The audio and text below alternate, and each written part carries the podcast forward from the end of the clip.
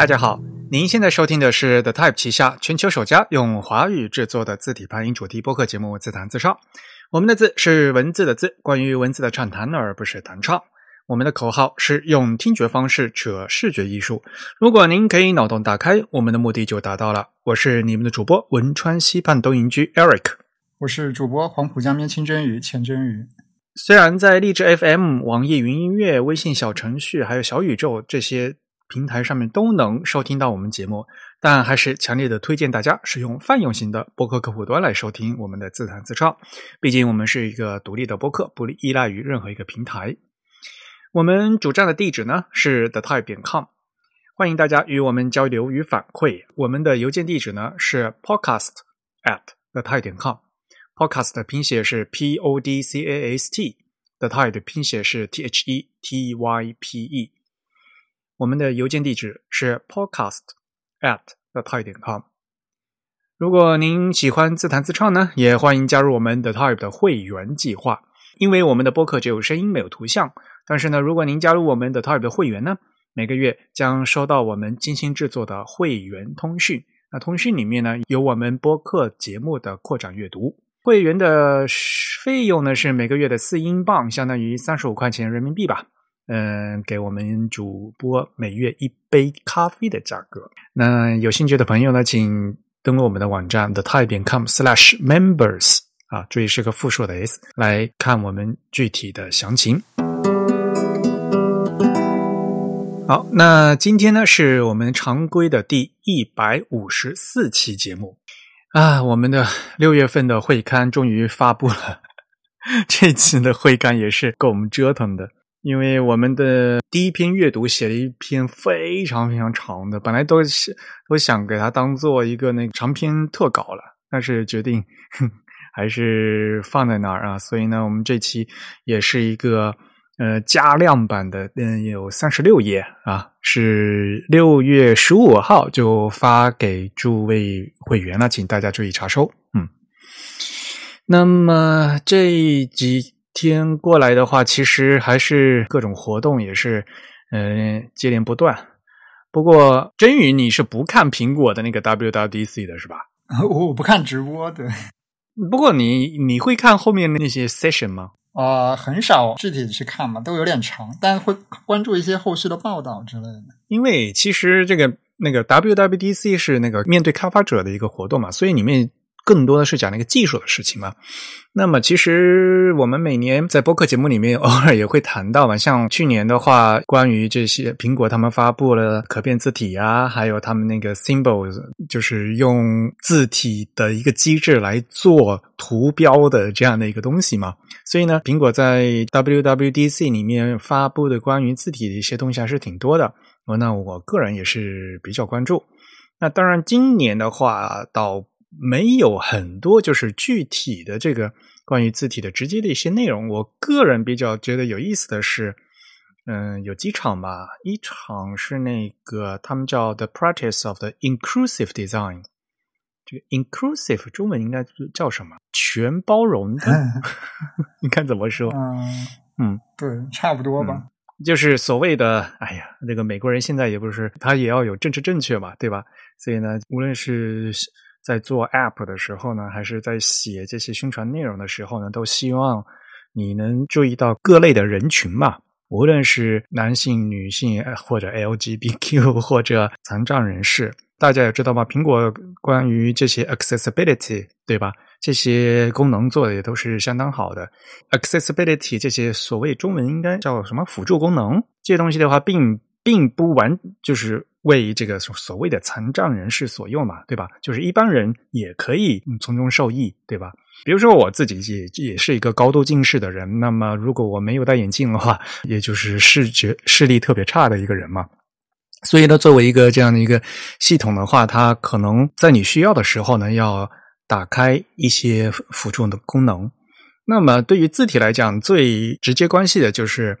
像比如说，像有老花的对应的，就要把那个字体放很大吧，对吧？那这样的话，系统内部的那些 dynamic type 之类的，像这些在保留信息层级的基础上，然后自动放大的这样的这些性能的话，就做到系统级里面呢是也是非常重要的事情。这个就是系统嗯里面有做，然后呢开发者呢在做 App 的时候要懂得调用。当然了，还有很多呢，就是在这里面就讲到呃有些语言差异、文化差异，还有各种什么。性别差异的问题，那希望呢，大家在做这个 app 的时候呢，要有更宽广的心胸，然后做更多样化。然后他们还提到了苹果这次他们又更新了所谓的那个 style guide，就是风格指南，就是写体力。我们在以前的节目里面也经常讲过字体排印的各个出版社会有排印体力，对吧？那么各大企业他们也会有自己的这种 style guide。那有风格体力指南，那么苹果的那个指南呢？现在也他们也出了新版，也改版之后呢，就直接放到那个苹果官网上面了。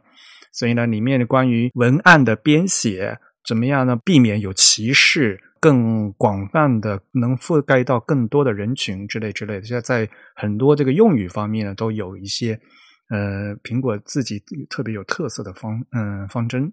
那当然了，目前。Apple Style Guide 呢是只有英文版，那里面呢肯定就是专专门针对英文的一些表达方式呢进行了一些呃规定。嗯，其中有一节是 International，就是关于在这个嗯针对国际国际化和在针对外文的一些原则基础啊。那么那个新版呢，我们也会把这个链接放到我们今天的 Show Notes 那边，有兴趣的朋友可以过去看。凡凡是这种这个风格指南这样的东西的话，其实也是广义的这个字体排印的非常重要一个内容。像现在有很多的企业和组织都把各自的这个风格指南，就是原来应该是 House Rule，那对吧？就是所谓的私家的规则规范，然后现在呢都已经公开了。所以呢，像这类的内容，其实呢是非常有嗯研究的价值的。好，另外一个就是 Eric 主播本身是比较关注的，就是因为像苹果的一些这个文本处理一些技术细节。那么这次呢，在 WWCC 有一个 session 是介绍了 TextKit 二。啊，这是苹果新版的文本引擎，但是这个文本引擎是构建在虽然说是底层，但是呢，它是构建在 Foundation、在 Core、在 Core Text 上面的这一层。当然了，原来也有 TextKit，那 TextKit 原来那个特别老了，那个是从 OpenStep 就当年 都带那个 NS 开头的，就是 非常非常老的系统，就直接进过带过来的。所以呢，从 OpenStep 系统，然后后面 OS Ten 嘛，那现在都已经十一了，都还在用。还在用这个 TextKit，那么他们现在就用了一些新的，就是他们现在的新的就叫 TextKit 二啊。那如果如果不引用这个新的二这个二的版本呢，就如一直用老的这个引擎的话，会对一些文本处理非常非常的吃力。那在这个 session 里面，他们也讲到，比如说。在处理所谓的复杂文本系统啊，所谓的像比如说南亚、印度类他们那些文字，嗯，像那些文字是一个 cluster 嘛，就是一个什么簇嘛，就一团一团的嘛。他们那个，因为呢，辅音可能会要叠加往下叠加，然后元音呢可能会上下左右那样加起来，就一一一坨一坨的。那这样的话，用原来的老的这个文本引擎的话，你甚至连连那个。文本选择都选不清楚，你数不清这是几个字，然后呢，你一个鼠标你都画不清楚是几几行，就是这样子。所以呢，为了增强对这一类文字的处理啊，所谓的复杂文本也要导入新的呃引擎。然后呢，那系统准备了这新的一些 API，以方便开发者，那就就直接引用就新用新的这个 method 就可以了。当然了，我们还是想吐槽一下他们 method 那个字母啊，真是太长了，好啰嗦，好啰嗦，一大串一大串的，都十几二十个字母的，真的是。不过，反正现在这次 WWDC 很多更新的是一些内部的 API 啊，所以可能一般用户看了它，如果单看那个主题演讲啊，看不出什么东西，觉得好像没有什么新功能。哎，这以前这不是 Skype 就能做的东西吗？你这不就是 Zoom 都能做到的东西吗？就是感觉看他们看那些人在在展示那个什么 FaceTime 那些功能的时候，因为这本来是给这个开发者用的，苹果它的那些展示实际上是给开发者的展示。我们能，我们新开发出了这些工具，能开放给这个开发者用。这其实是更希望就是开发者学拿到这些新的工具以后来做更多的活儿啊。所以呢，呃，说到底，这个是给开开开发者搞的大大会，真正的用户的话，可能要等到后面啊。让这些开发者是先先做出很好的 App 以后，才能才会感受到一些质的变化。要不然的话，一嗯，普通用户无非也就是能感觉到什么 UI 上面，比如说那个什么 Safari 的那个 UI 的变化而已。像像一些内核的一些功能的话，也要等到后面，嗯，等开发者全部跟上以后才能体验到，对吧？不过说到苹果的话，我们这最后还要讲一条消息，就是一直我们也是推荐用泛用型的播客客户端嘛，所以苹果系统他们无论是 iOS 还是 macOS，最近都都更新了那个 Podcast，就是苹果自带的个播客那个 App。上次这个三月份的发布会的时候，还是什么时候，苹果他就说嘛，在苹果平台的话，可以进行一个高级的一些收费的播客的一些计划嘛。当然了。对于这个事情的话，首先呢，我们作为播客的创作者，我们是本人是很欢迎的。但是目前，嗯，请大家放心，我们暂时不会加入。我们的节目还都是免费的啊！对我们也希望通过这个免费的节目，能多普及一些字体排印的一些知识。所以呢，我们也希望有更多的朋友对字体排印感兴趣。嗯，如果我们要做收费的节目的话，我们可能也不会单独放在这个苹果的平台上，因为如果加入这个机制以后，就变成我的资源就都放在苹果的平台，那其他的通过其他平台的反而就收不到了。这样可能对于我们来讲，我们是用华语的制作节目的话，在中国内地的话，还是希望有更多的这个受众的。那限于苹果平台的话，可能对我们内容的传播来讲，可能。不是非常好的一个事情，嗯，当然，从另外一方面来讲，苹果这次改版把那个 App 改掉以后，好像我们那个 Show Notes 就那格式就错乱了，是吗？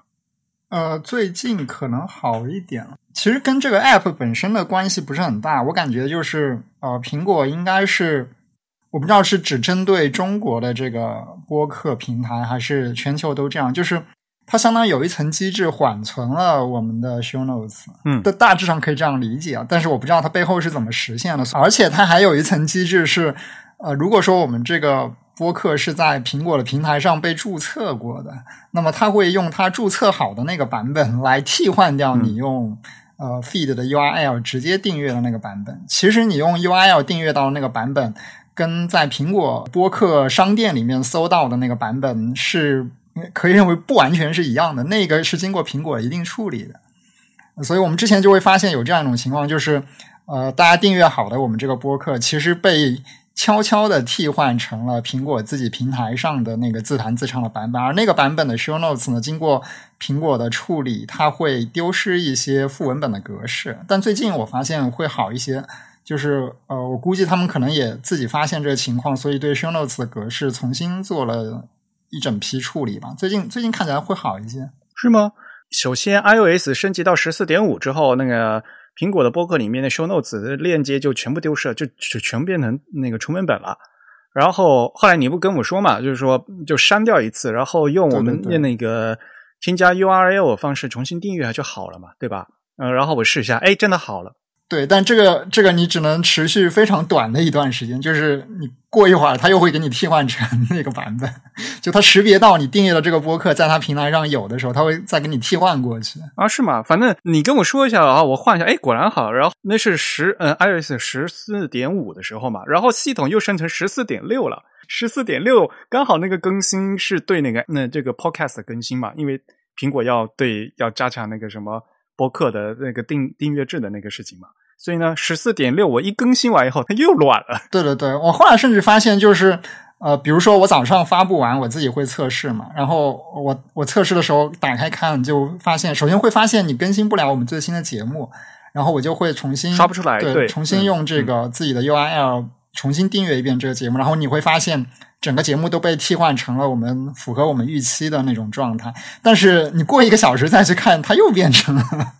原来的那个版本，就是变成那个滞后的，对苹果这个商店里的那个版本。就是它会再重新再刷一遍，是吗？啊、对，就我感觉它的机制是，就是它有一种核对对照的机制，就是它知道你订阅了这个节目，同时在我们的这个播客商店里面有一个一样的版本，然后它会用它商店里的这个版本给你替换上去。我感觉是一些可能跟呃内容审核或者是合规性有关的一些原因导致的吧。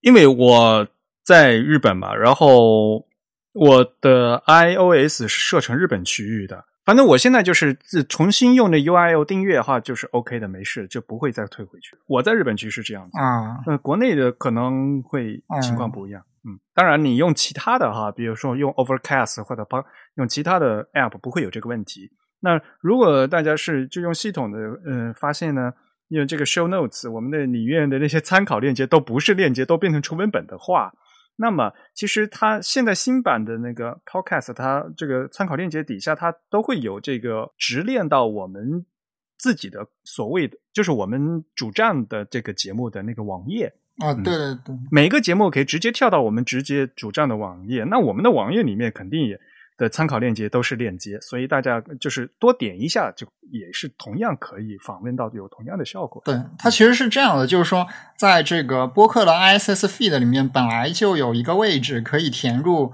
每一期的一个 URL，就这个 URL 是随便你填什么的。当然，我们填的就是我们发布的那个页面的那个地址，所以大家点开那个链接，这个链接本来是很难发、很难找到的，甚至大多数这个 Podcast 的 App 里面都没有这个位置可以让你点过去。但最近苹果更新了之后，它这个链接还比较明显，就在每一期下面都可以找到。你点过去，它就会呃从浏览器里面看到这个东西。对，就在那个 Show Notes 的底下，就本来的话，正常情况 Show Notes 里面就可以直接点链接。但是现在呢，如果在出于某种情况，这个 Show Notes 的变成纯文本了，没有办法点链接的话，你也可以通过下面那个直接退到点到我们官网的每一期的那个官网啊，打开也也是有直接可以点链接的。嗯，好吧，这个就是苹果的事情啊。那么国内的话，就是鸿蒙系统发布会，你有没有看啊？我第二天是看到了很多新闻，就是呃，无论主动被动的看到很多新闻，但当时我没有看。这个在国内应该算是一个大事吧，就是鸿蒙 OS 二吧，哈，发布是六月三号、四号，嗯、差不多那个时间，对啊，我没有看直播，我一般都不看直播。哎呦，我我本来也不也不看的，就是因为这次呃，其实大家也知道了嘛，就是这次他们也发布了那个 Harmony OS Sans 啊，就是这个整个鸿蒙他们这个系统的字体也是同步发布的。Harmony OS Sans 啊，这款字体呢是由汉仪制作的。这次发布的包括西文，包括中文，其实还包括一套这个阿拉伯文。那其实我有参与到嗯这款字体的一些幕后的工作，因为我和陈龙老师呢是这套字体的这个顾问，从头到尾也也参与很长时间，所以现在发布了也可以说了哈。一些具体的内容的话，与其看那个华为的官网哈，关于字体东西还，我建议其实可以去看那个汉语字库他们发的那个官宣啊，他们可能写的会比较清楚一些。嗯，那关于这款。这个系统字体的事情的话，我觉得，呃，反正现在今今天我们当做一个新闻讲吧，可能看后面有机会的话，我们再具体来另外再找机会的再跟和大家谈吧。那可以和大家说的是，这次系统也有要求嘛，所以呢，汉语给华为定做的这次全都嗯封装成了这个可变字体，中文简体的话，然后还有繁体，那西文的话，除了常规版本，还有这个。所谓的窄体 condensed 的版本，包括那个阿拉伯文啊，这些都封装成了可变字体版，而且现在因为免费商用，所以也都公开了。嗯，汉仪的官网上面是可以直接下载的，因为这个是要给开开发者用的。那可能在华为的那个网站上面呢，可能呃这个资源会更丰富一些。嗯，大家有有兴趣的朋友可以过去看一下。嗯。当然了，呃，那个华为的那个官网真的是，因为是可变字体嘛，无极自重，那个自重的字写成了自己的字，这个错字，反正到我今天录节目为止，还一直挂在那儿，官方网站那个那个错字。呃，现在应该改了吧？反正挂了好长好长时间，一直都没。对，什么鬼？确实有比较多的这个疏漏和瑕疵，就不包不只是文案方面，还有一些这个呃平面设计的一些这个细节上都有很多的瑕疵，而且这瑕疵还比较明显，甚至有很多现在也没有改正过来，可能他们也不打算改。就是那个什么图啊，都是那个偏的嘛。啊，对对对对，就是比如说那个展示 UI 界面。的时候，它会外面会放一个这个手机壳的这个模具，这个但是这个 UI 的界面跟这个模具的尺寸是不吻合的，就没套齐嘛。对，当然了，我也也可以想象得到，就是因为就临近发布了嘛，所以呢就各种各样的，就是说各种忙乱嘛。嗯嗯，而且这次因为我也参与其中，我也知道这个后面这大家也都很忙乱，但是呢，最后呢。展现出来这个质量，就是感觉，哎，就是就那么差差那么一截儿。对，像我们之前说那个苹果的 WWDC 嘛，全球开发者大会，他们原来是收门票的嘛。去从去年疫情开始的话，就所有东西就变成就是免费网上公开了。因为是免费网上公开，反而它的这个所有的那个主题演讲啊这些东西的话，就不用直播了呀，就变成录播了。录播的话，反而就是可以保持很好的质量嘛。看苹果他们做的这些所有东西，他们那个质量是非常非常高的。然后呢，所有东西其实他们都是精心安排的，从每一个细节都可以看出来。仔细去看了一下，就是后面的这些 session，大家一开始只会看到苹果的那个主题演讲嘛。具体去看后面的那些 session 啊，你会发现他们那些办公室，大家知道苹果办公室是那个什么？宇宙飞船嘛，就是圆形的嘛，对吧？他们那个是全玻璃的，而且呢是没有那种毛边玻璃的，就是都是全透明玻璃，从外面可以看到里面的。它那个楼应该是那个样子吧？但是呢，如果大家去看这个 WDDC 他们内部一集一集的那个内容啊，他们那那后面那个所谓的说啊，这个就是我平时的办公室，但是一看就看出来，那个肯定是那个他们经过精心布置布出来的。后面那个背景啊都是毛玻璃。如果你去看的话，就发现每集啊，这主讲人在里面讲，后面是毛玻璃，毛玻璃外面还有人人影走来走去的样子，就是他要让营造出一种这个就是实际这他办公室的样子。但是仔细想想，因为这会儿是疫情，其实是并没有人在苹果办公楼办公，所以那有另外一种可能，就根本那那个可能是棚就在棚里拍的。就根本就不是在那个嗯真正办公室里面拍的，或者他们可能就是专门搞个毛玻璃的，然后还要叫特地还要叫人到外后背景要有人走一走，有人影这样走过的样子。你就看每一 他每一个机位他都是精心摆过的。然后嗯那些技术员在那边讲讲解的时候，他的桌他的所谓的工位嘛。上面摆的一些小玩意儿，那些东西一看就都都是精心摆出来的。平时办公室的不不可能工作 工位那么那么干净那么漂亮，就全部都是摆的。对，应该是摆拍的可能性比较大。他他后面可以对那人影可以做个投影啊之类的，先录一个片段。但问题就是你他就是要认认真真摆过嘛，对吧？就是苹果他会很很很爱搞这个嗯门面的样子，嗯。然后，相对来讲，这个鸿蒙嘛，就感觉就是，哎，嗯，有一个推特嘛，就是国外有个推特就讲，哎呀，鸿蒙每个样子都是模仿这个苹果的，但是每个地方每个 section 都差那么一截儿，所以整体下来就差了好多，就 浓浓那种山寨感，我看起来就是。像两家他们都有，比如说，因为都会讲到那什么智能家居啊这些东西嘛，要会跟那个联联动嘛，对吧？那呢？他们两家的发布会都真正在棚里面搭出了一个那个所谓的家居，就是真正的一一套房子，然后有客、有餐厅、有厨房、有有客厅，就是真正搭出来的。然后有停车场啊什么什么的。然后你去看苹果搭出来那个家和华为搭出来那个家，就是差别很多。然后华为那个家那个这那个草皮，就是一看就是很廉价那种那个假草皮，你知道吗？就是那种，算了算了，我觉得还是不要不要这种，毕竟华为还是我们的客户，这样的吐槽态度不大好。嗯，然后呢，说了这个科技厂商之后呢，我们再具体再讲，给大家说一下字体圈内的这一些活动。那么跟大家介绍一下，就是 Type Lab，也就是美国啊那个 Typographics 一年一度的活动。可能大家还记得去年，去年的话呢是 Type Lab 的三天时间二十四小时连轴转，我和李志谦呢也进行了英文的演讲啊，这是去年。那么今年呢？今年是六月的十七号到十九号，也是三天二十四小时连轴转。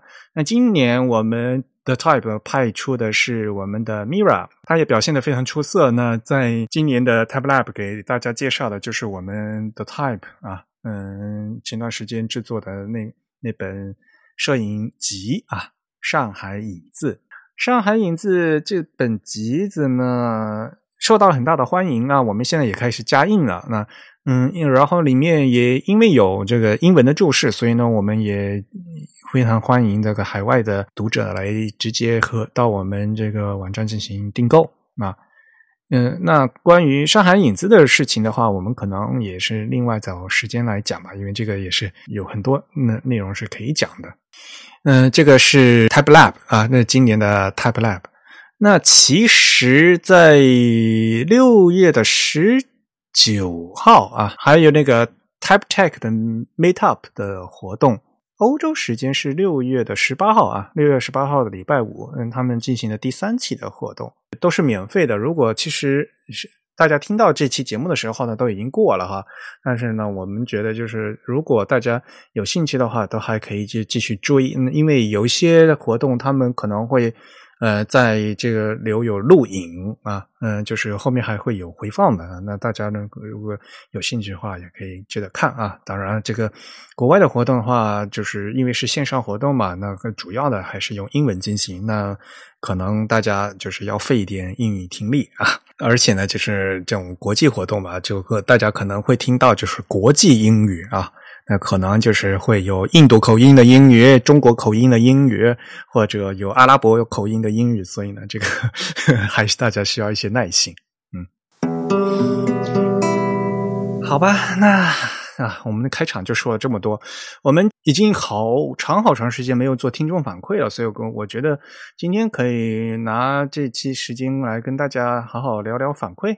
嗯。其实有很多反馈了，但是我们好久都没有说，所以我们这今天精选几篇这个邮件拿出来和大家念一下吧。那振宇，你来念一下。行，那我们就按这个时间逆序，就是离我们近的先念啊？是吗？我这个按时间顺是逆序吗？也好像也不是，随便吧。好，那我们就按这个我们邮件摘录的顺序，也不知道是什么顺序。我随便摘的啊。首先是一个离我们相对比较近的，是今年的三月七号的一封来信。这位听众，这位听众好像没有署名啊。我直接念一下他的正文：Eric 和真宇两位主播好，今天看见关于今年两会委员的提案（括号下面这篇文章），然后附带了一个文章的链接。很想听听您对这件事是怎么看待的。呃，这篇文章的链接是一个微信公众号的文章。这篇文章的标题叫做“领养委员冒号电脑字库应杜绝江湖字体”，是由中国艺术报这个公众号发表的。所以这是在今年的两会期间，也就是三月份的时候嘛，对吧？两会嘛，呃，政协委员都会发各种各样的提案。这个是中国艺术报的公众号嘛？林阳委员呢，他是全国政协委员啊，中国美术出版总社原总编辑。那他在这篇文章里，对，其实是他的提案是吧？嗯，也就是说，要作为电脑字库呢，应该杜绝江湖字体，就是这种江湖字体不应该。啊，打乱这个市场，应该更做更好的一些书法字啊。他提建议就是应该推广中国经典的碑帖字库啊，然后让专家补足缺失的书法字。那商用的电脑字库上面呢，在上市之前应该经过教育部门或教育部门授权的机构审批，然后要成立评价字库的艺术委员会呀啊，他是提，然后杜绝所谓的。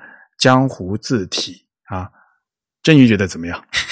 呃，其实他从他提的这个，我不知道最后的这篇文章最后说的那个几点建议是不是就是他这个提案最核心的部分。这个这个提案本身其实总结起来很简单，就一句话，就是所谓的这个商业电脑字库需要一种审查机制，对吧？就我觉得可以这样来总结它。嗯。或者说，它需要一种准入门槛，或者说，它需要一种官方的一种权威的机构来对它进行一个保证，大概就是这样子的一个意思。这种东西，其实，在很多行业，我们就说是我们国家，我们国家很多行业其实都已经有这样子的机制存在了。只不过，电脑字体它目前暂时还没有这样的机制存在。就如果有一天，呃，有这样的准入机制存在，其实，呃，可以说是不那么令人惊讶的吧。我们也不能完全把这件事情归咎于一种文化审查，它其实现在已经变成像一种商业市场竞争的一种准入门槛的这样一种东西。它其实更多的是一种，我把它看成是一种商业性的一种竞争的准入门槛嘛。当然，如果我们从这个文化审查的视点来看它的话，我们显然是不太同意有这样一种，嗯，怎么说呢？就是限制你艺术创作或者是设计创作的这样一种。第三方的，或者说有一种权威性的审查机制在那里的，但是，呃，这最终取决于大家怎么看这件事情。因为无论这个审查机制在不在，或者说这个商业的这个法律法规它怎么样来制定，其实，呃，它在最基本的层面，它并不限制你持续去创作，它被被它定义成江湖字体的那种字体，只不过你在进入一个。进入一个商业的市场，进入一个可以买卖的市场的时候，会有很多的门槛来卡住你。就假如说未来这件事情会变成真的话，我其实更为担心的一点是，就是包括就是字体厂商的那些市场部的朋友也跟我反映过，其实这类字卖的特别好。嗯哼，就是所谓的江湖字体是吗？所谓的江湖字体，其实事实上是卖的特别好的。因此，就是大家就看的会比较多嘛。这样的话呢，就忧国忧民的政协委员们就开始做这种提案嘛，对吧？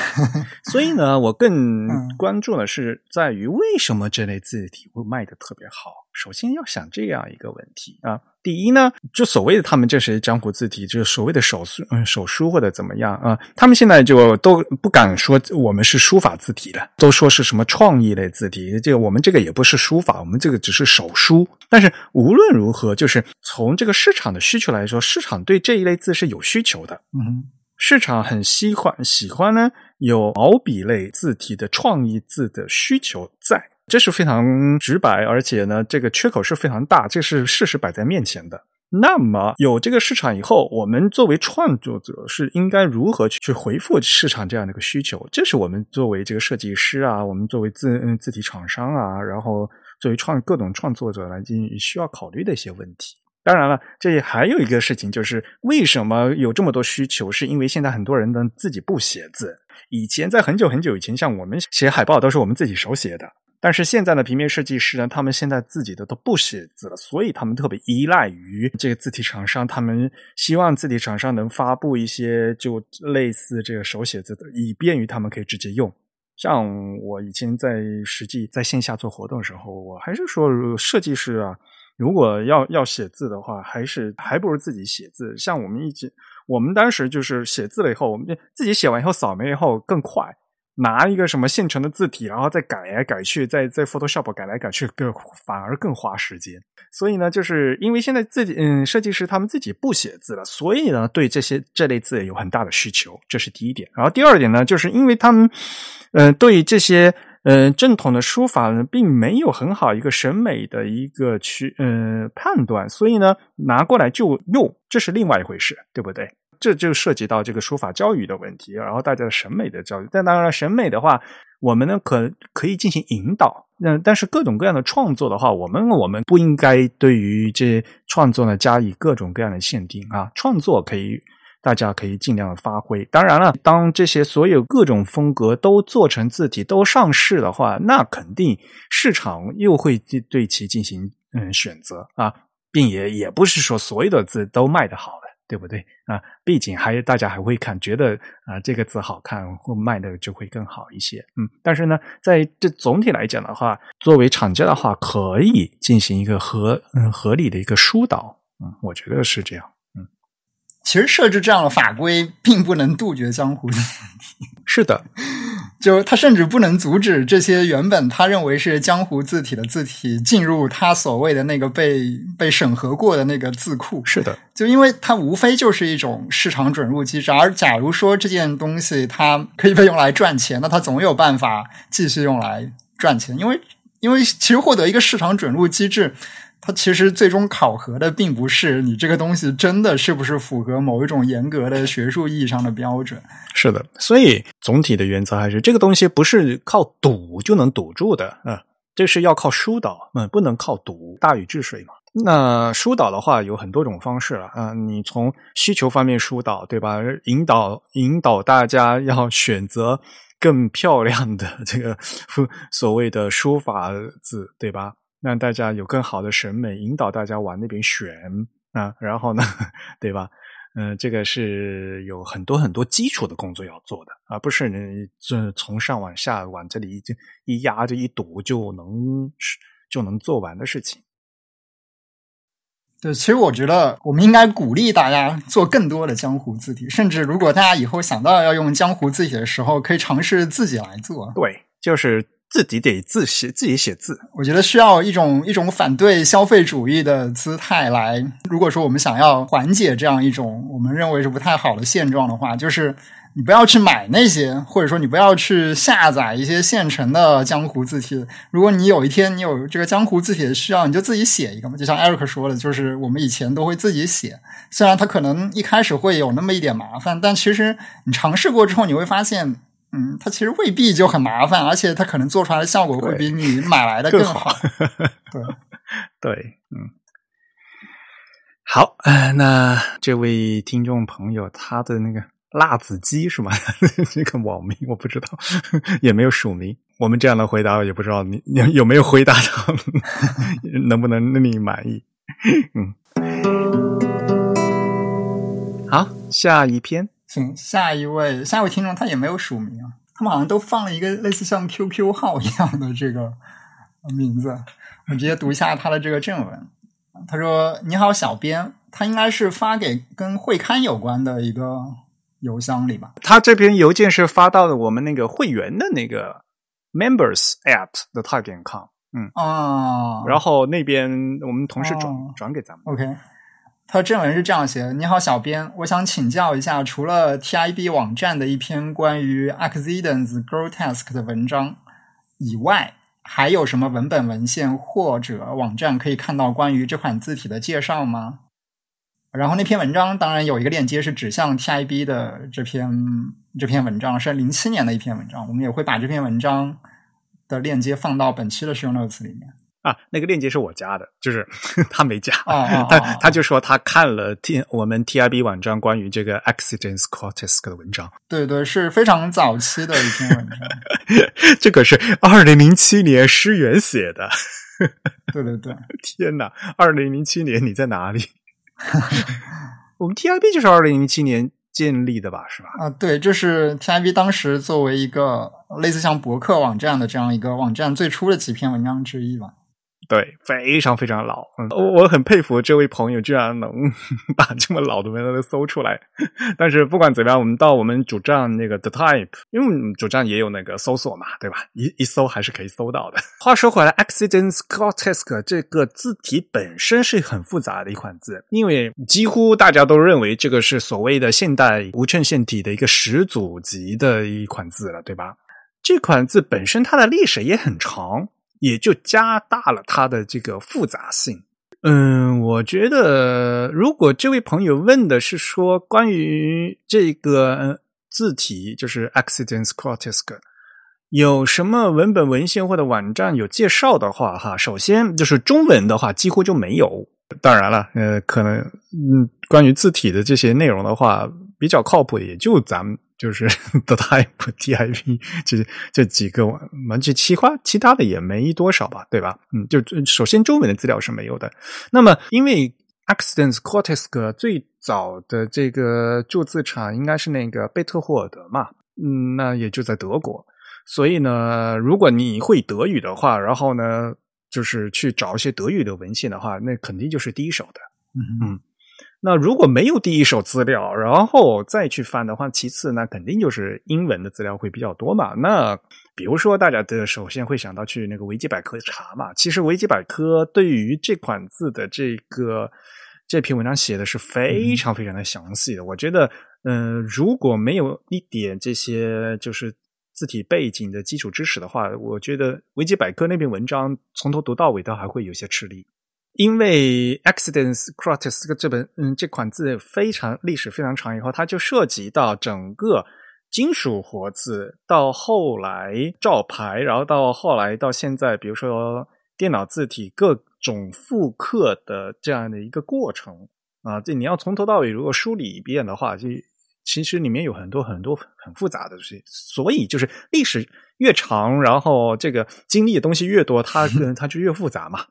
还有最如果说最近的话呢，我也蛮推荐，就是如果这位朋友会英语的话，德国设计师那个 Dan Reynolds 是吧？在 Clean Type Foundry 他嗯发过一篇那个好长的一篇博博文，那个那篇文章三千嗯三四千英文词吧，嗯，就 New Details about the Origins of 嗯 Accidents Grotesque，就关于这款字原版的一些新的细节。啊，这篇文章啊，也是最近发布。嗯，你说最近的话，也是近几年吧。嗯 嗯，一九年。而且那篇文章，首先它的资料非常全，呃，相对来讲，因为是英文的，就更比较容易读。呃，我觉得还是蛮推荐的。嗯嗯，它资料很全，它作者也感谢是从那个呃 Letter from Archive，就是那个。自行档案馆里面呢，也搜到很多东西啊，所以像这种历史性字体的分析的话，如果呃要往深入里面讲的话，这个都可以拿去当做，比如说 这个学术研究的论文来写的。嗯，可以写一本书吧？我觉得 Helvetica 也可以写一本书，他也是的，是的，嗯。所以反正现在，如果你愿意去搜的话，像我也刚才说嘛，像先去看维基百科，然后维基百科。我记得这篇这个词条，它底下的注解就有好好几十个注解。如果你愿意的话，把那个里面注解引用的那些文章再再往后面开始去看的话，就就能看到很多东西啊。对，它有一百多个 reference，就有一百多个参考文献嘛。对，就其实维基百科是可能是。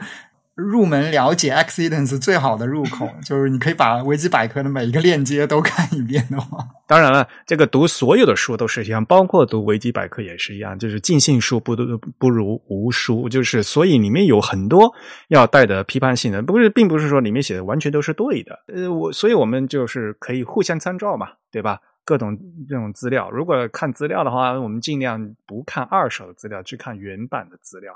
其实这个就是最基础的研究的方法嘛。我们大家其实包括我们的 Type 这几位成员都是嗯自己做研究也都是这样做的啊。如果有兴趣的话，我们也嗯非嗯非常欢迎带着大家是一起来收集资料，然后呢一起来共分享就是嗯学习到的东西。嗯，好吧，这就是我们第二篇反馈的内容，因为它是直接发到我们 Members 的啊，所以这这有点久了哈，嗯。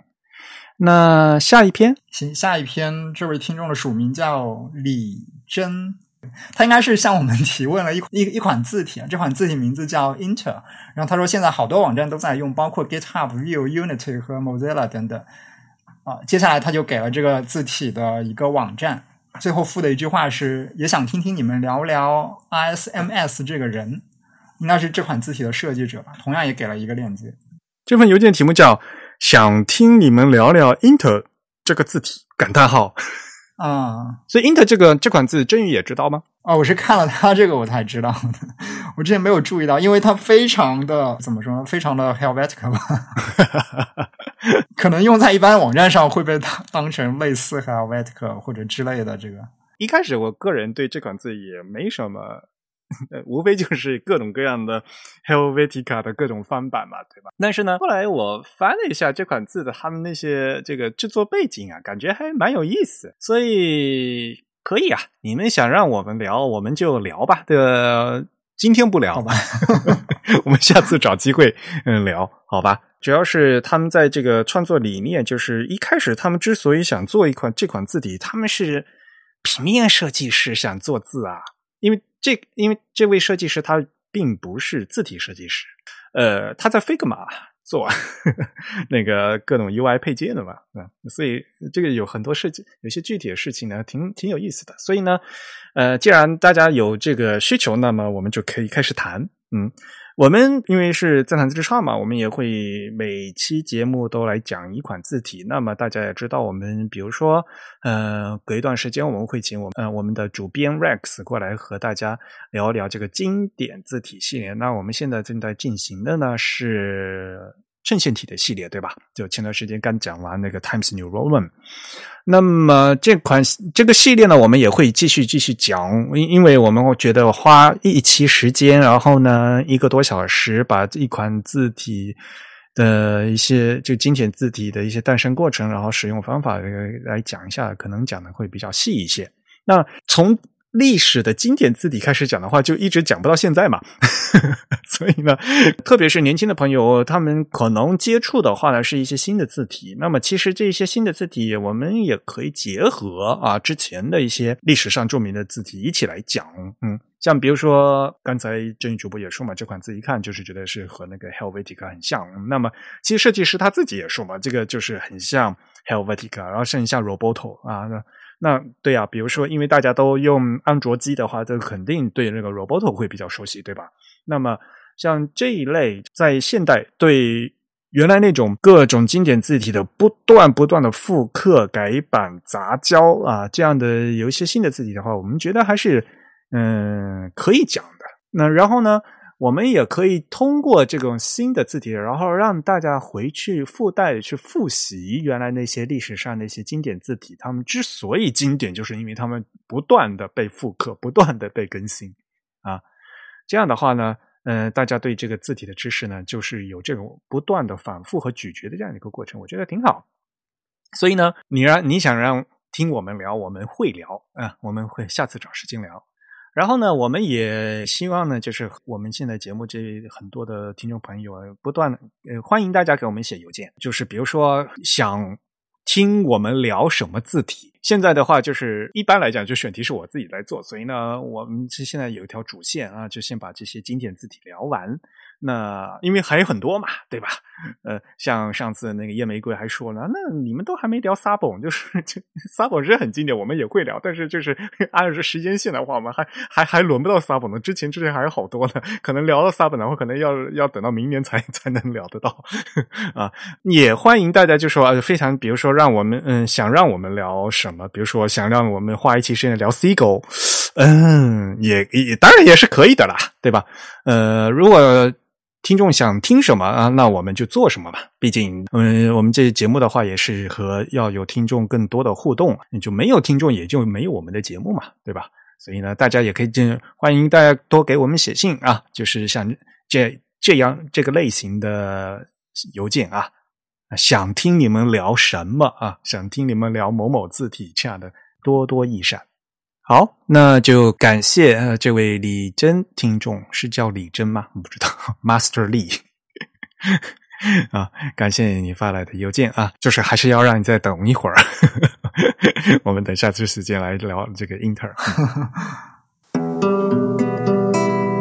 好，下篇啊，下一篇也是应该是非常近的吧？五月份的一封邮件，这位听众的署名是吴国赛。他这这个邮件的标题应该是关于第四一百四十六期的讲书名号的那期节目。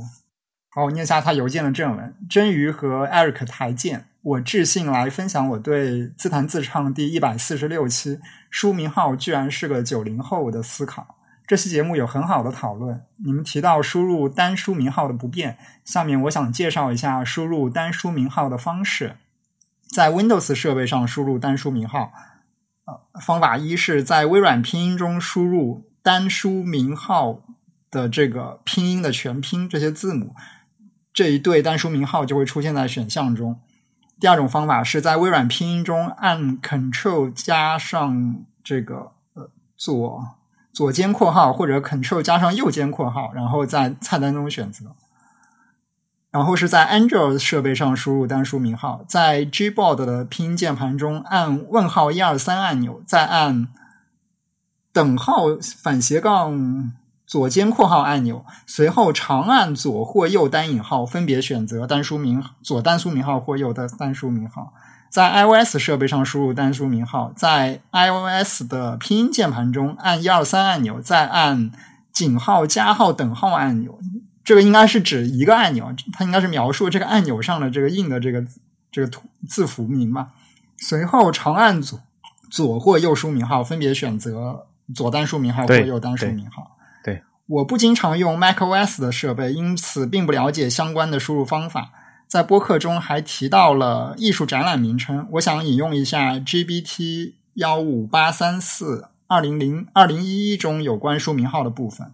这个要念吗？它下面复制了一段这个国标的几个示例，分别是四点一五点三点二到四点一五点三点四。这这也没法念，它主要是示例了一些啊，包括我我念一下这个每一节的这个小标题吧。四点一点五点三点二是四点一五点三点二是标示电影、电视、音乐、诗歌、雕塑等各类用文字。声音、图像等表现的作品的名称，然后下面有一二三四五六七八九个示例，其中呃依次是一个电影名、一个电视剧名、一个歌曲名、一个诗词名、一个雕塑名、一个电视节目名、一个栏目名、一个光盘名和一个图片名的 名称，他们都可以用书名号给它括起来。然后四点一一五点三点三标示全中文或中文在名称中占主导地位的软件名，示例是。科学人员正在研制书名号“电脑卫士”杀毒软件。就是“电脑卫士”有一个书名号。然后四点一五点三点四标示作品名的简称，示例是我读了书名号“念青唐古拉山脉纪行”，书名号结束译文（括号以下简称“念”）。这个“念”字也有一个书名号，收获很大。这这是一句示例。此外，需要注意的是，台湾的书名号的单双用法不太一样。重订标点符号手册提到，双书名号多用于书名，单书名号多用于篇名，而不是嵌套式的外双内单。最后要提醒的是，我之前试图在 The Type 这期播客的介绍页面下留言，但是一直没有登载。我不知道网站留言是否还有效，因此发电子邮件分享我对这期节目的反馈。这期节目的题目书名号居然是个九零后中九零后是比较符合规范的、合乎规范的写法。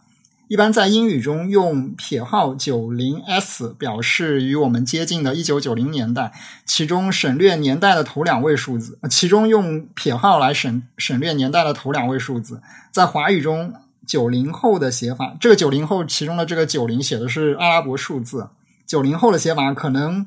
会误认为是九十之后的自然数，如九十一。也许九零年代这个九零是用的这个汉字的九以及一个圈的零，就相当于英语的撇号九零 s 吧。感谢你们花时间阅读，我祝你们的节目保持成功。专此，下面是那个落款博赛。感谢这位听众给我们写了这么仔细的这封邮件，但是，诶。他是不是台湾的朋友啊？呃，但他用的是简体中文写了这个邮件。那我不知道为什么，就是感觉他的这个中文，呃，比如说的的他的抬头哈写真宇和 Eric 台见啊，就显得比较文绉绉的，比较古风啊。对对对，嗯，那当然了，这个是个人风格问题啊。感谢你对我们上次这些节目的补充嘛，对吧？因为的确那个单书名号比较难输入，这个是我在节目里面讲过的。单书名号我自己，因为我在 macOS 上面我用的是那个搜狗搜狗拼音。然后呢，一天到晚打不出来，就就觉得很烦。毕竟可以去自定义嘛。当然，你事事事先来讲，你自定义如果定好了，也就不会有这个问题。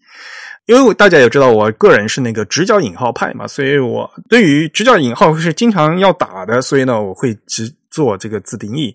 那么说实话，这个单书名号没没那么常用，所以呢，我也就没有做自定义了。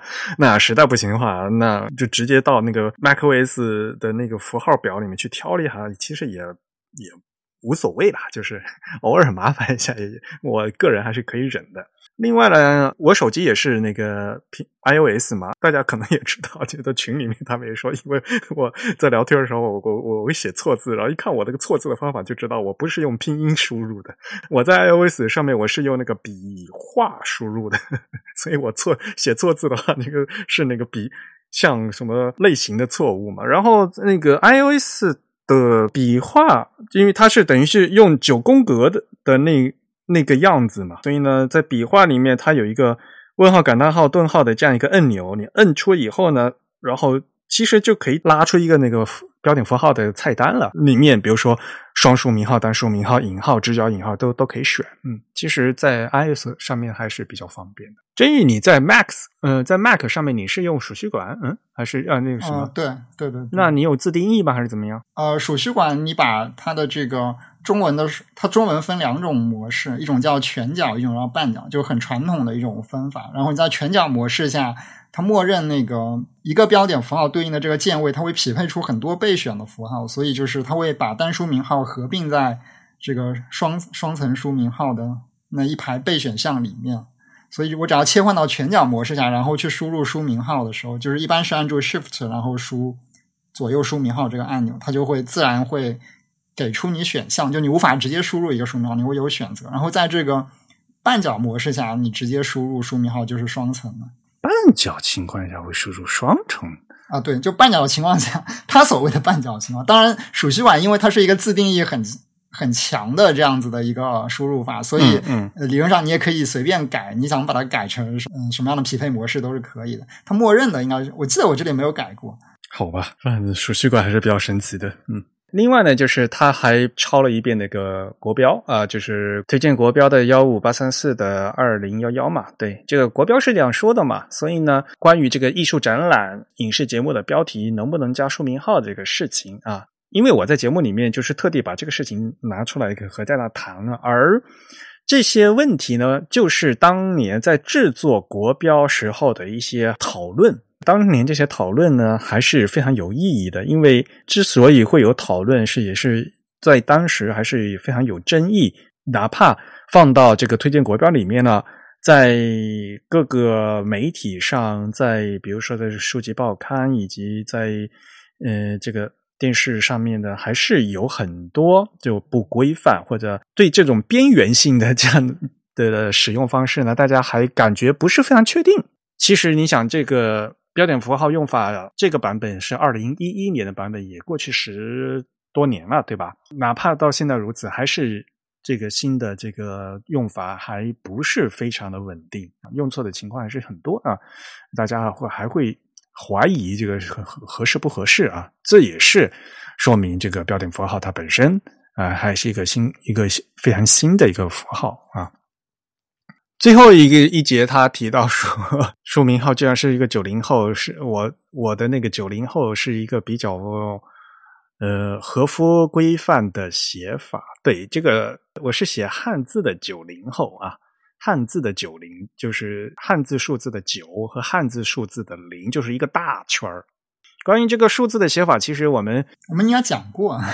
对，我不知道这位听众有没有听到我们之前。关于这个汉字数字写法的那一期啊，因为是在很久之前吧，对吧？就是我们的那个数不胜数的那个系列，汉字数字应该是就是这个系列的第二期，也就是我们自弹自唱的第五十八期啊。呃，是二零一七年十月十七号播出的。因为既然这位听众在邮件里面又提到了，那么我们呢，可能有其他听众。没有听过嘛，所以呢，我们也是能再跟大家提醒一下哈。其实关于这个数字，数字的话，汉字数字的写法，我们在第五十八期的节目有提到啊，专门专门花了一两个小时时间来讲这个事情。特别是这个汉字数字零，嗯嗯嗯，这个首先这个大圈的这个算不算汉字，都是到现在一直有争论这样的一个事情啊。呃，欢迎大家过去听，嗯。然后我觉得这位朋友非常有意思的就是最后一句话：“我祝你们的节目保持成功。”这句话，我个人觉得好像中文 语法有点问题。哎，我前几天还跟那个米拉在讲，我我们在做会刊嘛。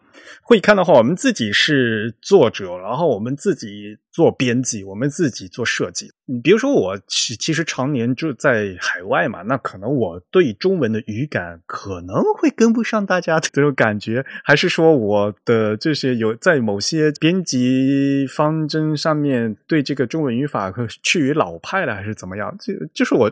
我有时候就觉得，他现在大家的这个中文语法有有一点点奇怪，就是我个人会觉得很有意思，就是不符合我的这个遣词造句的习惯。当然，这是有个人习惯的问题，还有这个就汉语基本语法的情况。像比如说这个动词搭配，我知道他的意思啊，就我祝祝你们的节目保持成功。可是我平时如果我个人的话，我肯定不会这么说。好吧。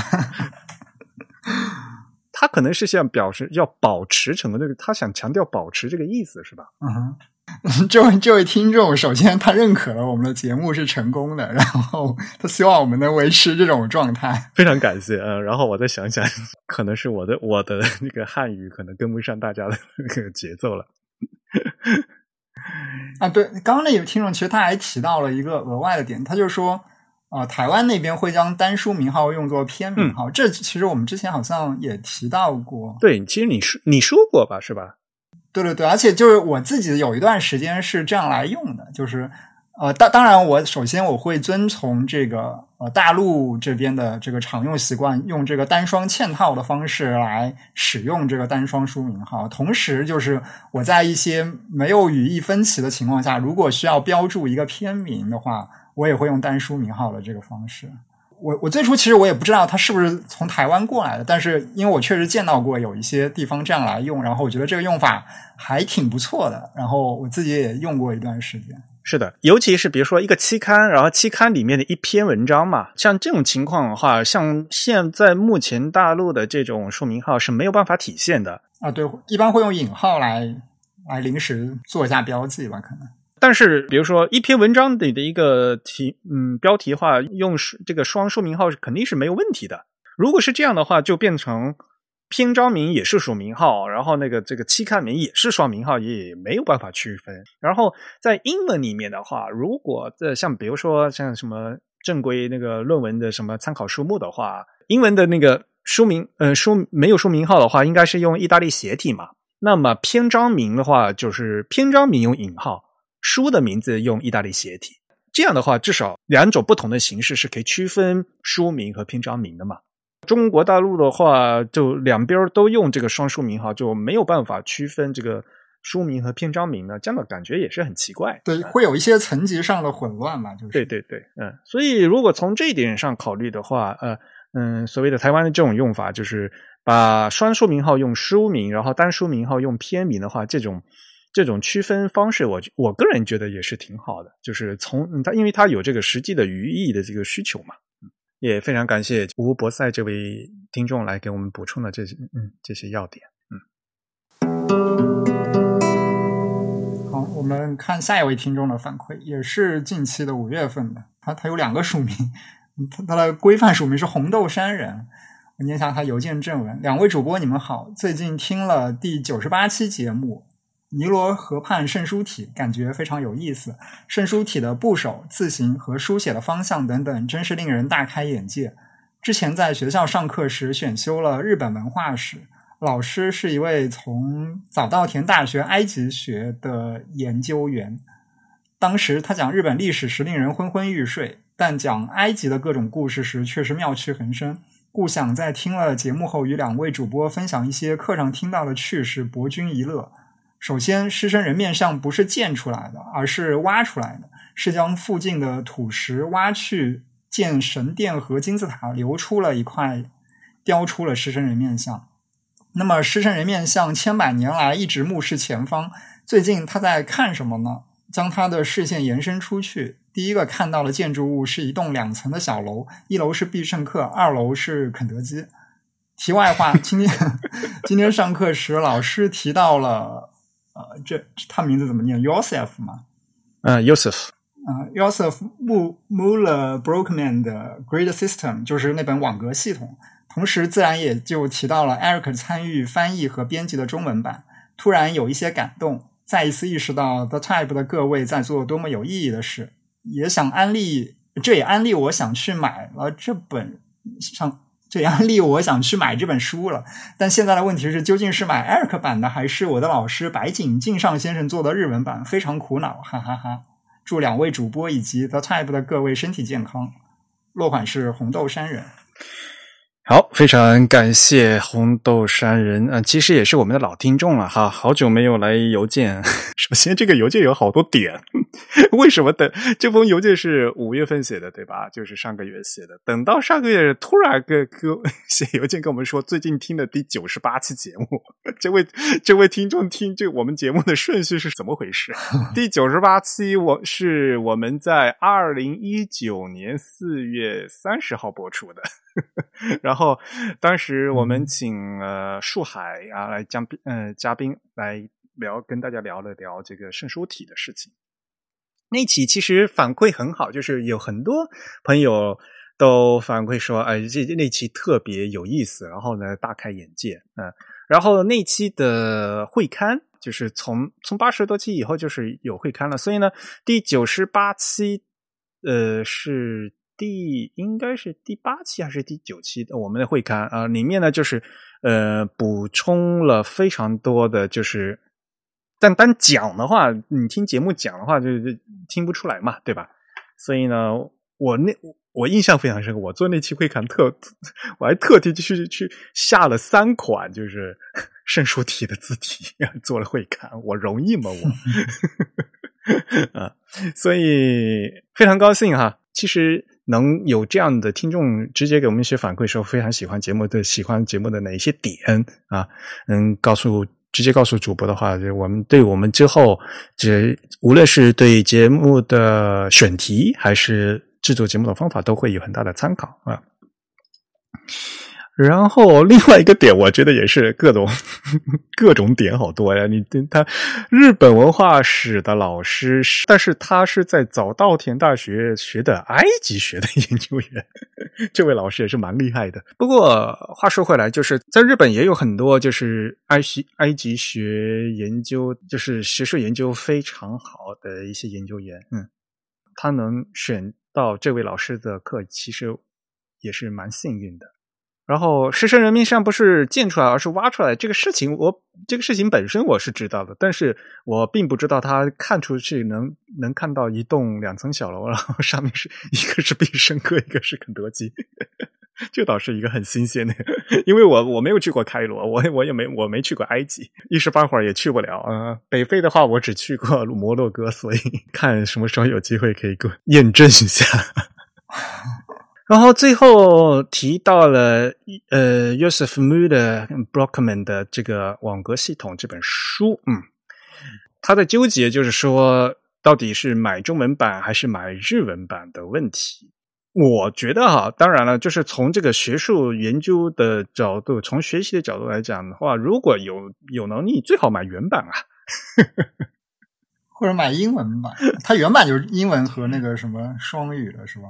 这本书的原版是英德双语的，这这是我个人哈，就是说能有第一手资料的话，我们就尽量就不要去选第二手资料嘛。那么，如果你要看原汁原汁原味嗯原汁原味的电影的话，你都不想看配音，你要看字幕版的话。那么，对吧？像这类东西的话，呃，就是如果有条件的话呢，还是去买这个原版。因为 Müller Prokman 他本人呢是用德语写的，所以呢，就是尽量去买德语版。而且刚好这本书呢，它是德英双语一起的，所以呢，你买了德文版了就可以看到英文。这本书的中文版是我兼修的，嗯，所以呢，这本书的内容我从头到尾过了好多遍。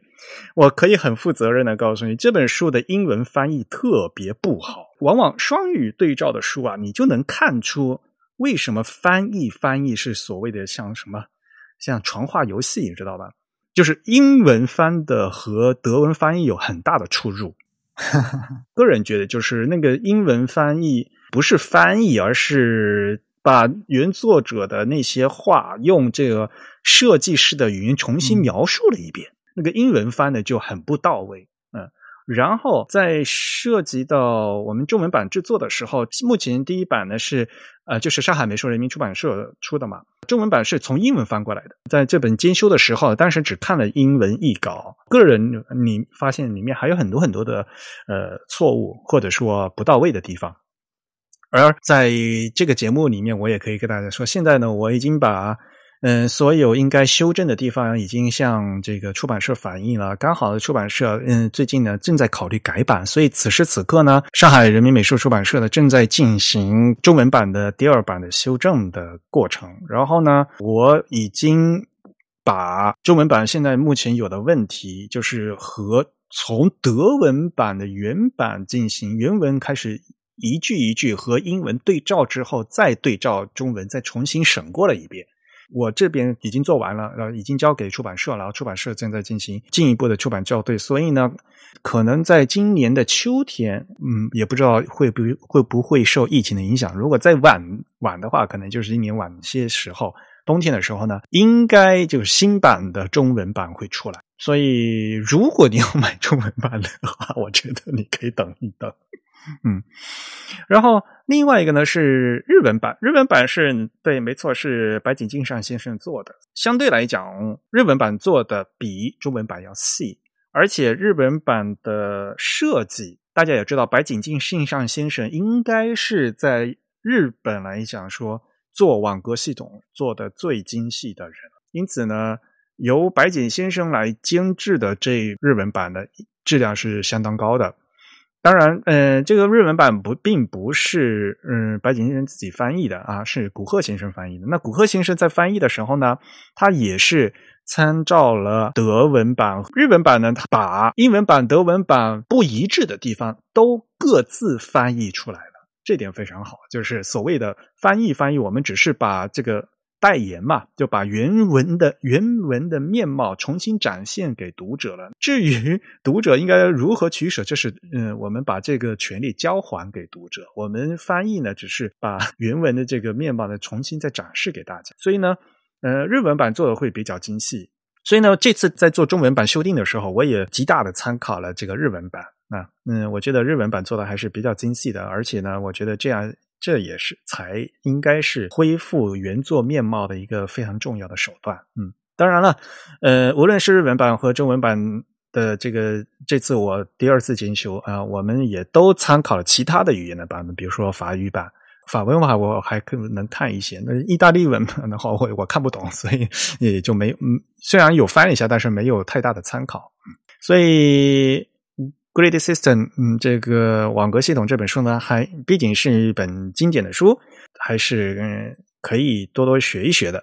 然后呢，还是那句话，尽信书不如无书，因为毕竟这个是瑞士现代主义之父啊，呃，布鲁克曼他写的这个网格系统。那么这个网格系统呢，它是基于字体排印的网格系统，所以它是基于西文的字体排印的网格系统。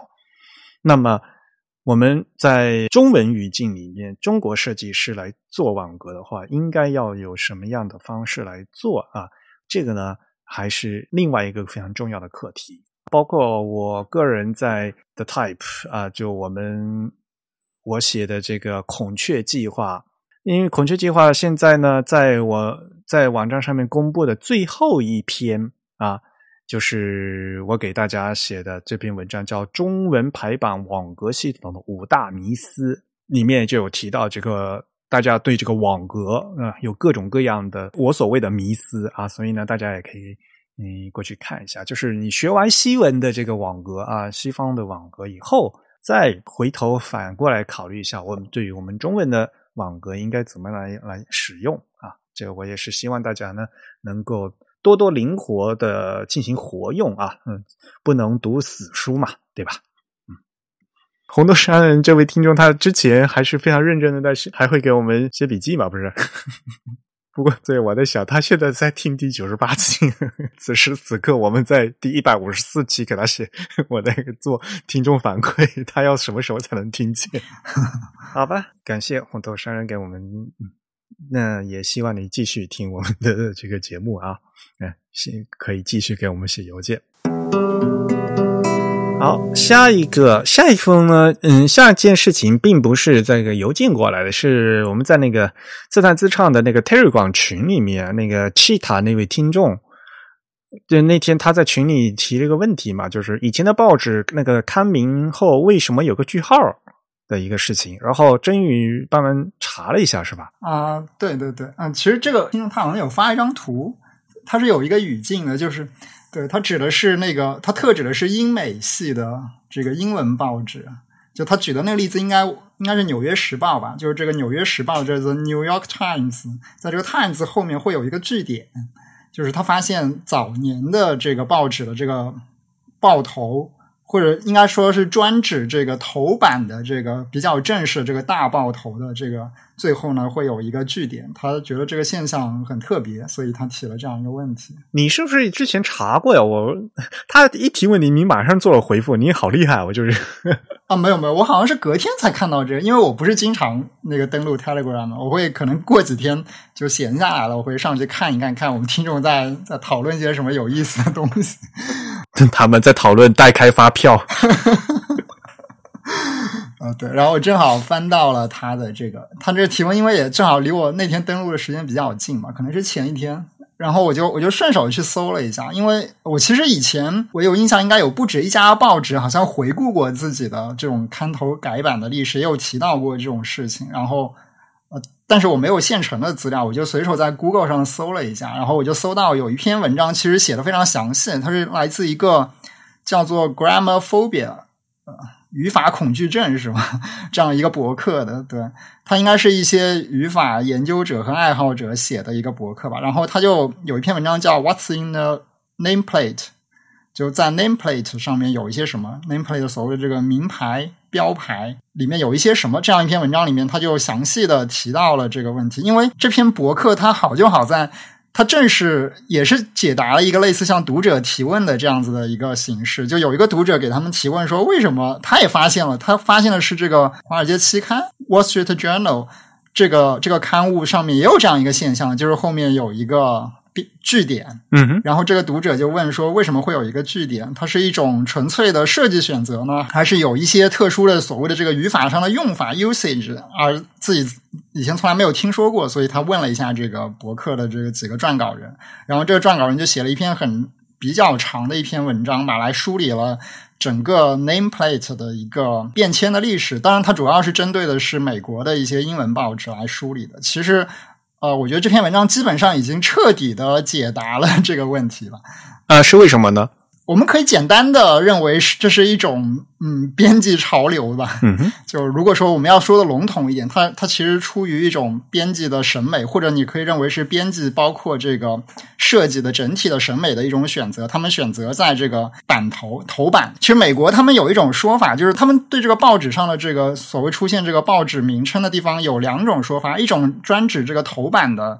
上方一个比较大的区域所出现的那个位置，那个位置他们管它叫做 nameplate，就叫成名牌。但是我们中文的话就管那个地方叫报头嘛。对对对，但是他们还有另外一个地方，就是呃，在这个不是头版的地方，比如说次版或者是在后面，它有也会在报纸的最上面，其实有点像页眉的那个位置，它也会印上这个报纸的名称。它管那个地方叫 masthead 吧，应该是那个地方。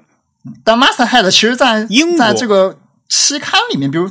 嗯，对，在这个英国的杂志里面，它其实指的也是这个刊头，对，所以其实这这是可以认为是一种美国文化嘛，对，当然它的最初的来源不一定是美国，就是中文叫报头，就中文叫报头的那个东西，在美国美国业界一般叫 nameplate，然后在英国业界一般叫 masthead，对，但美国 masthead 指的又是不是在头版的那个报头，那不是在头版那个东西，中文叫报眉。就是叶眉、报眉，就是像叶眉，中文管那个叫报眉，嗯，眉毛的眉，嗯，对。这篇博客里面其实他也提到了，就是在所谓的这个叶眉或者报眉的这个位置，其实这个句点通常是被省略掉的，也就是几乎所有报纸都不会在这个地方在自己的报刊名称后面加上这个句点，而有一部分的这个报纸或者是刊物，它会选择在呃报头的这个位置上加上这个句点。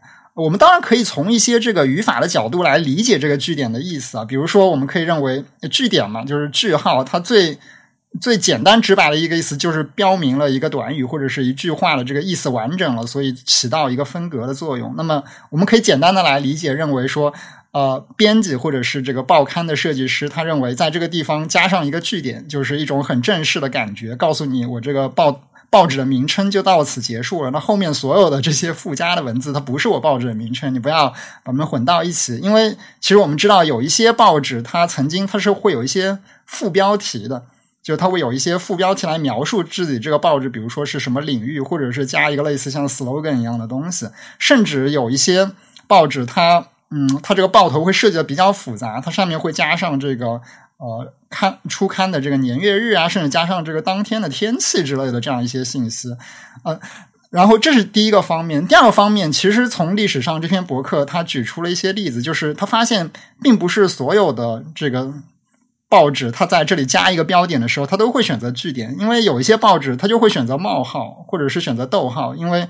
这个报纸的这个编辑或者是设计师，他可能认为说，我这个报纸的这个副标题，甚至是下面的这个出版日期，它也是这个报纸 name plate 的一个部分，他们应该被算在一起。所以我在这个呃报纸的这个自己的这个名称后面呢，只是加一个逗号或者是冒号，然后告诉你说这是它的一个主标题。那后面还有一些副标题的信息，我们把这些信息统合起来，一起做成一个 name plate，然后。呃，我在这里加一个标点呢，也是为了告诉你我这个报纸的主标题它叫什么。呃，不要把这个信息搞混了，以免大家断不清这个句子的位置。然后之后我们可以看到到呃近也不能说现代吧，就是离近几年的这个情况，比如像《纽约时报》，它应该是在呃六几年的时候做一次改版，就把这个句点给去掉了。那整个版面、整个报头的设计会看起来更加的简洁，更加的有一种呃所谓的现代的感觉吧。我们现在看到的报纸的版面已经和当年就是原来那个报纸的版面非常不一样了。前几节目刚讲到那个《Time Times New Roman》嘛，对吧？就英国那个《泰晤士报》嘛，就时报嘛，就是他当年的那个，嗯，几百年前那个呃，《时报》刚刚诞生的时候，那个报纸是非常非常密的，嗯，对。那所以往往就是那个在那个报头后面就密密麻麻就开始写内容的。就是因为之前是有这样的一个排呃那个版式的这样的习惯，所以呢，就是需要这个报头这个那边要加标点符号的，否则否则的话，就是跟后面会混在一起。对对对，真的是这个样子。那个报纸真的是密密麻麻的，就几百年前的报纸，当年的确是那个样子的。对，但我们其实从今天来看，包括甚至你今天也可能能找到一些所谓的比较老派的报纸，它还会留下这个句点，或者是留下一些曾经的这个标点符号，在这个报报头上面。从今天来看，其实它纯粹是一种，甚至可以认为是一种审美的选择吧。有的人觉得在这里加上一个点，它就更符合他自己的审美标准这样子。而且我们可以看到。呃，跟所有的品牌改版或者是什么 logo 改版一样，你一旦要去改动这个东西，必然会引来非常多人的反对。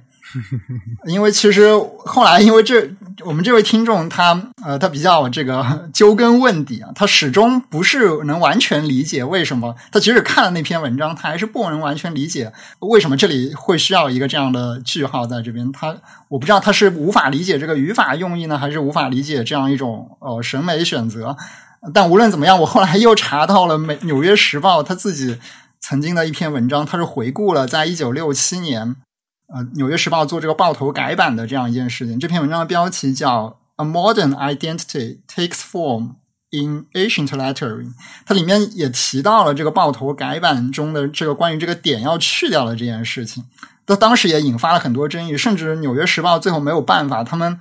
还给出了一种很技术性的理由，说去掉这个点，每年可以节省多少美金的这个油墨钱，所以我们去掉这个点，在这个商业运作上是合理的。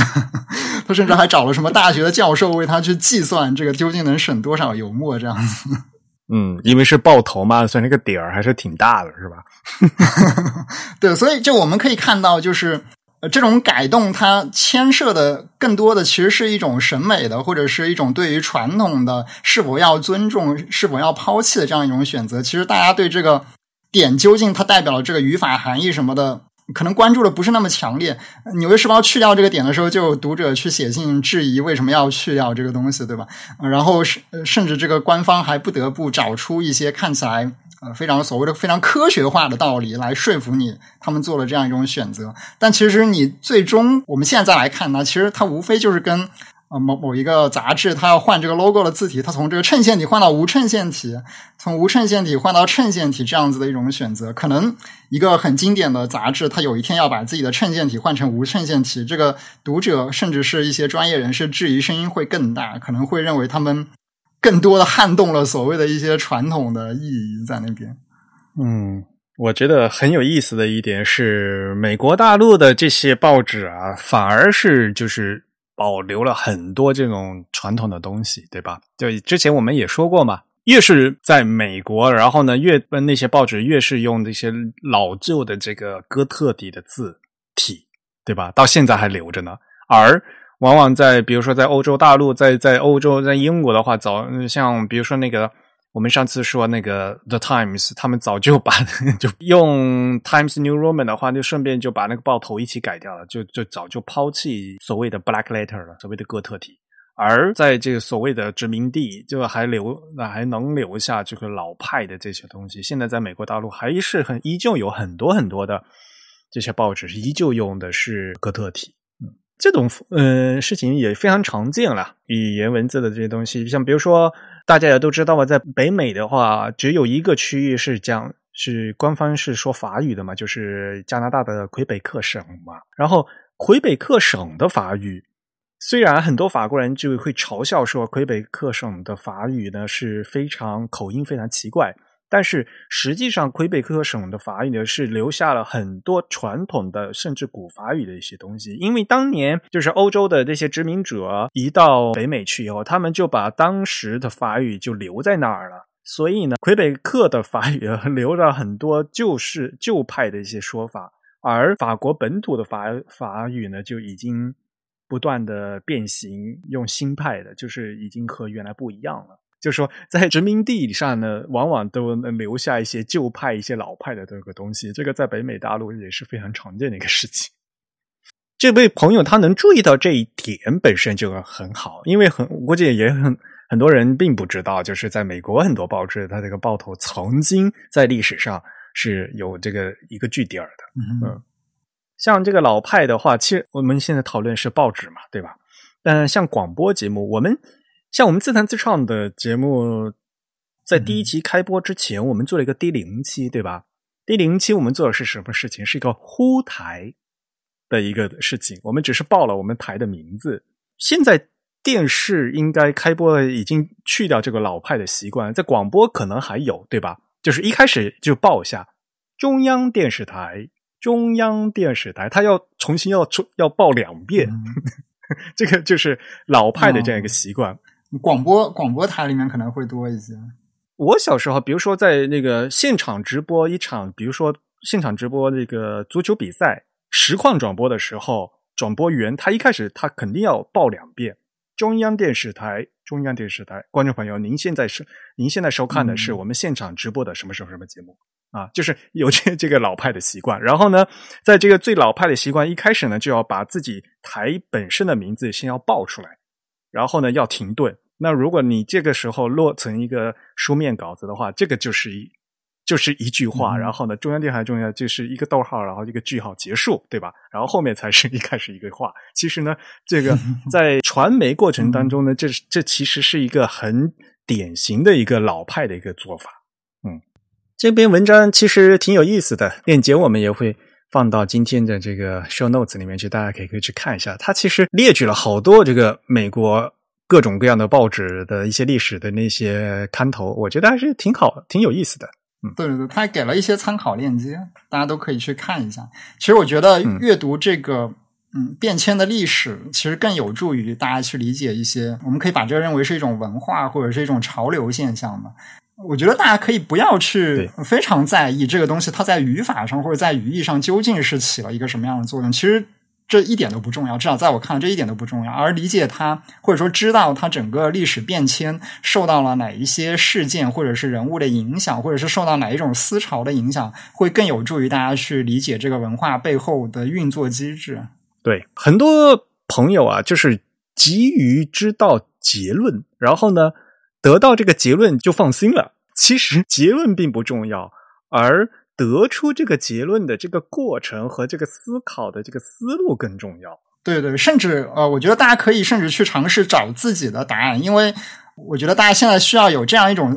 思维方式就是你看到的一种标准答案，它可能未必是真真正的答案。就标准答案有可能是错误的答案，当然这个错误是相对的，但是大家也不要完全相信标准答案这样子。或者你应该是思考，就是为什么这样的一个答案会变成标准答案，就是要要思考，嗯，而不是说全盘接受。就是 就是，我觉得就是典型的，就是被中国教的中国的这个应试教育所毒害的这这种思维的话，就是经常会就这样，就是因为要考试得分，要有一个标准答案，然后有达到目的了，然后就就不再思考，就停止思考了。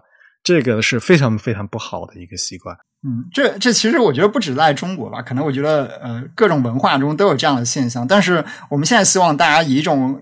动态的，或者说一种运动的方式来看待一个事情的结果，就是这个事情的结果，它可能永远处在一种变动当中。你可以用自己的方式去逐渐的把握它，或者说以一种更多维的角度去理解它。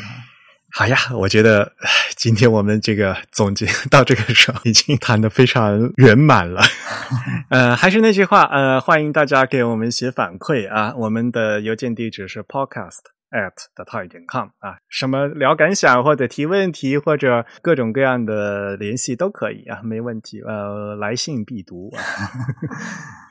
对，我们自己会读，不一定会在节目里读。呃，我们六月份的会员抽奖啊，恭喜 ID 为这个叫什么 Tiger Soldier 虎兵是吗？呃，恭喜 ID 为 Tiger Soldier 的会员获奖。那么我们本月会员抽奖的礼品呢，是由汉仪字库最新发布的玄宋的字体手册。我们也在近期播客呢采访了，就是前呃，我们也在前两期播客呢采访了呃玄宋的主创设计师朱志伟先生啊，还有西文的呃张轩。那么本期会刊，也就是我们六月份的会刊呢，也对应的进行了。补充了更多阅读资料，也欢迎大家来呃收听和阅读。那么也请这位获奖的会员回复告知我们邮件信息，然后我们也会把这本非非常有设计感的啊这本大手册啊寄给你啊。再次恭喜你！真宇没有还没看到这个手册吧？哦，我看到过一个电子版，但我不知道是不是最新版。嗯，那个是最新版，嗯，但是我没看到过实物的。对，好大呀！对我也没看到，我是看到他们 拍在印厂中拍出来的效果。对，好吧，那你收一下尾。行，那我们今天节目就到这里结束。啊，同样，我们还是再次希望大家能够多多来信跟我们反馈和交流。虽然我们不一定每封信都会在节目里面读出来，我们的邮箱地址是 podcast at the type 点 com，p o d c s t at t h e t y p 一点 c m。大家有什么想说的，都可以在这个邮件里发给我们。啊，然后我们在社交网站上，在微信、在 Twitter 以及在新浪微博上的 ID 都是 The Type T H E T Y P E，在 Facebook 上搜索 The Type 或者搜索 Type is Beautiful 也都可以找到我们。好，本期节目由 Eric 和振宇主持，是由 Eric 在 Mac OS Big Sur 上剪辑制作完成。感谢大家收听，我们下期节目再见，拜拜，拜拜。